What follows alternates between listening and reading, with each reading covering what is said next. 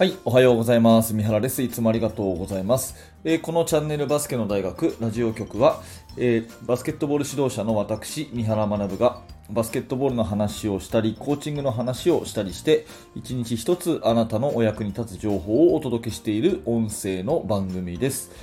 はい、皆さん聞いていただいてありがとうございます。えー2010 2021年の11月1日ですね、えー11月になりました。新しい月、皆様いかがお過ごしでしょうか？もう11月ってなると一気になんか年末っていう感じがすごくしてきませんかね？なんか早いものでもう2021年もそろそろ終わりだなというところなんですが、えー今日のテーマは何かっていうとですね、トラベリングが厳しくなったよということでお話をしていきたいと思います。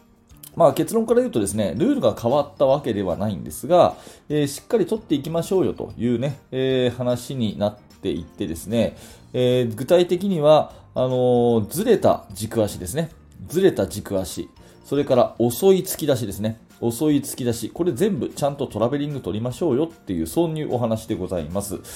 えーまあ、実はですね、あの私が、えー今活動している、まあ、東京都の高校生の大会がですね、えー先月24日から始まりましてで自分のチームも昨日、えーゲームがあってですね、まあ、ゲームは非常にいいゲームだったんですけども、えーまあ、審判も私やるわけですね。で先週も、まあ、今週昨日もですね審判をやってやっぱり審判仲間で話題に上がるのはトラベリングの基準についてでして、えまあ、今まで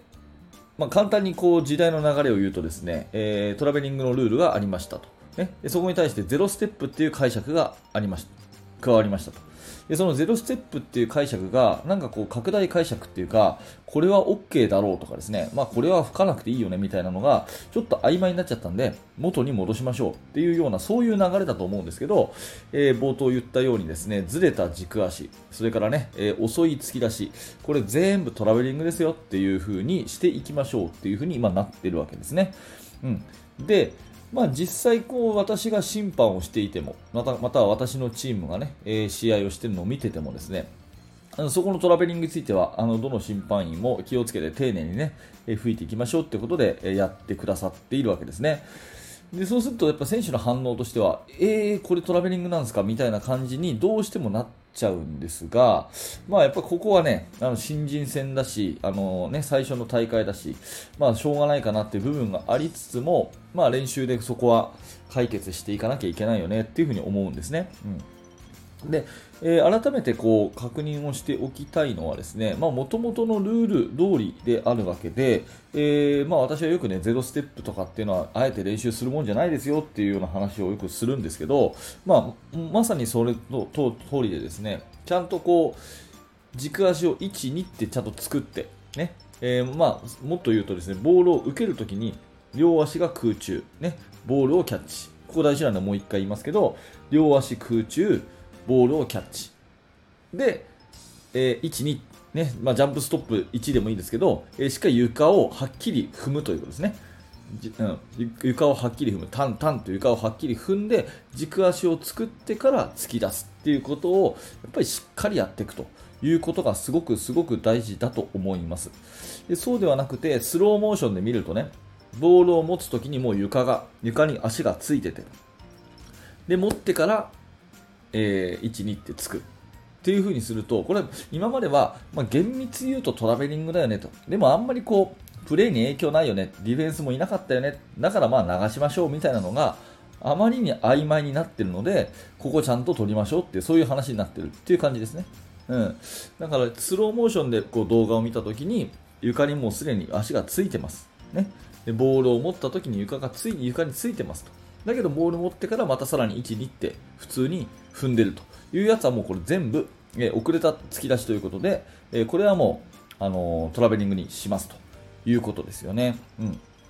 であとはあの軸足がずれちゃうケースも同じで、えー、とフェイント、まあ、ルール上別にフェイント何回してもいいんですけど、えー右にフェイク、左にフェイク、右にフェイク、左にフェイクってこうやってる時に軸足がまずれてドリブルつくっていうのはこれももうトラベリングですよと、まあ、ルール上はねあの何ら変わってはいないんですけどそこに対して審判員がちゃんと目を向けてね正しいピボット正しい突き出しこういうことをやっていきましょうっていう風に今なっているということになるわけですね。だからまあ練習の段階でですねそれをやっぱりこう理解をさせる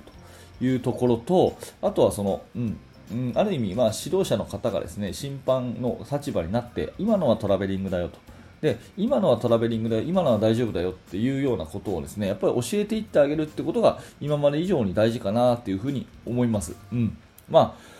あのー、上位に行くとですねやっぱり1つのミスが、ね、接戦の流れを変えるわけでして、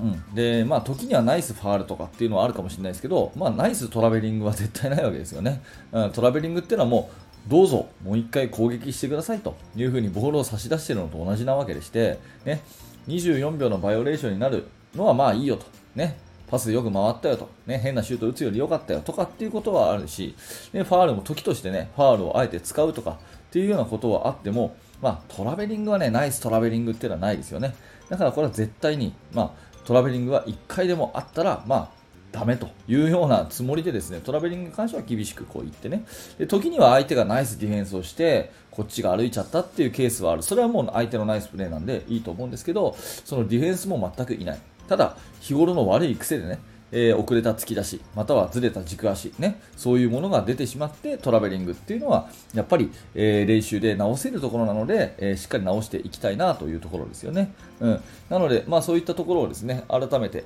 え感じたということで、そう今日はそんな感想でございました。まあ、ルールが変わったわけじゃないんで、えーしっかりとね、空中でボールを受けるキャッチ、キャッチインザエアですね。空中で空中でボールを受けてでしっかりと軸足を1、2っていう風にはっきり床を踏みしめる、ね、そこからバスケットを始めるっていうことを、まあ、やっていくっていうのを改めて確認するといいのかなというお話でございました、えー、今日はちょっと短めですがこれで終わりにしますしたいと思います、えー、今日のお話はトラベリングが厳しくなったよということでね、うん、あの今まで通りのルールではあるんですけどちゃんと軸足というものを作って、えー、バスケットをやりましょうというお話ですはい、ありがとうございました。えー、このチャンネルはいつも毎朝、えー、バスケットボールの話とか、えー、指導者の視点でですね、えしているラジオ番組です、え面白かった、興味が持てたという方はですね、明日も放送しますので、ぜひチャンネル登録のボタン、並びにポッドキャストのフォローをよろしくお願いいたします。えそして現在ですね、無料のメルマガ講座をやっております。こちらは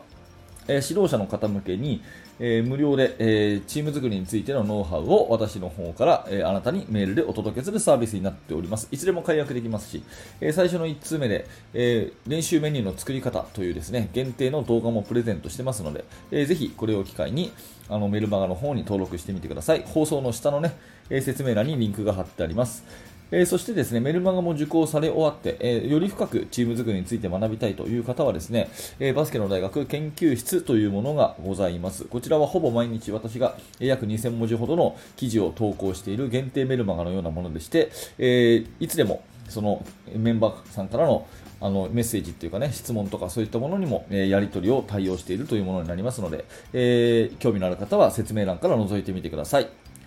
はい、最後までありがとうございました。三原学でした。それではまた。